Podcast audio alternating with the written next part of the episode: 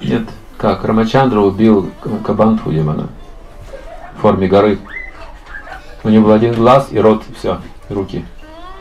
Он мог только смотреть, есть и душить. Все, что он делал. Эта тварь была очень опасна, очень могущественная. В форме горы, представьте, никто не мог справиться с Кабантху. И они сражались, Рамачандра и Лакшман с ним. Но у него было благословение Брамы, что убить его невозможно. И они придумали, что можно сжечь его в погребальном костре. Если убить невозможно, то можно сжечь в погребальном костре.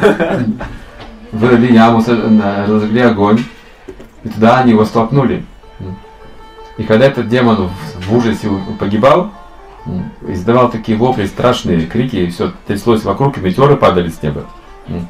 Оттуда вышло райское существо из этой горы потом.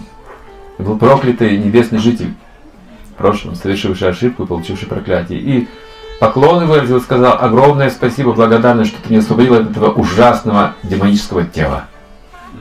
Я так долго страдал от этой злобы и зависти в этом теле.